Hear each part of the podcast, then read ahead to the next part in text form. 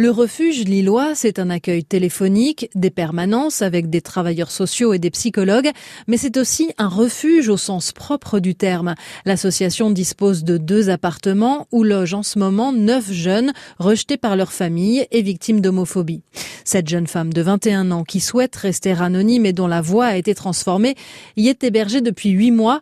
Elle a quitté ses parents lorsqu'ils ont découvert par hasard son homosexualité car ils ne l'ont pas tolérée et souhaitaient l'empêcher de vivre sa vie en l'enfermant dans la religion.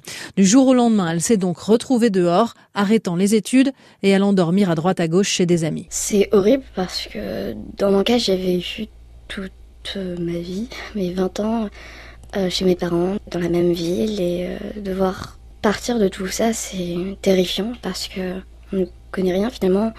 Il y a une sorte de deuil qu'on doit faire de, la relation familiale et il faut vivre avec. Et je me sentais responsable de ce qui m'arrivait.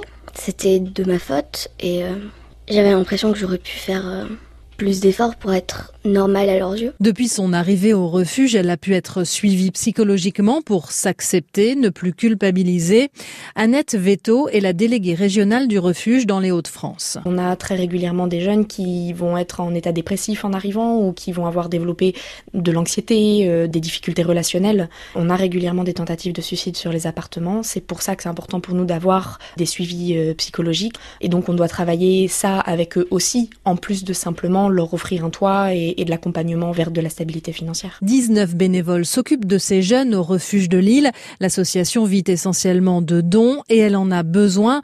Moins de la moitié des jeunes qui lancent un SOS téléphonique à l'association peuvent être accueillis car les moyens sont insuffisants.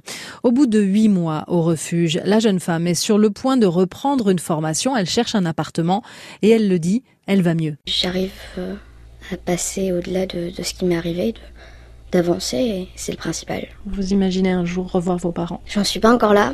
Il y a une sorte de challenge de dire lorsque j'aurai tout réussi, lorsque j'aurai une situation vraiment stable et que tout se passerait super bien pour moi, à ce moment-là, peut-être euh, une envie de leur prouver que malgré tout ce qui a été dit, J'y suis arrivée. La délégation régionale du refuge organise une conférence à l'hôpital de Roubaix jeudi, puis une soirée vendredi au profit de l'association.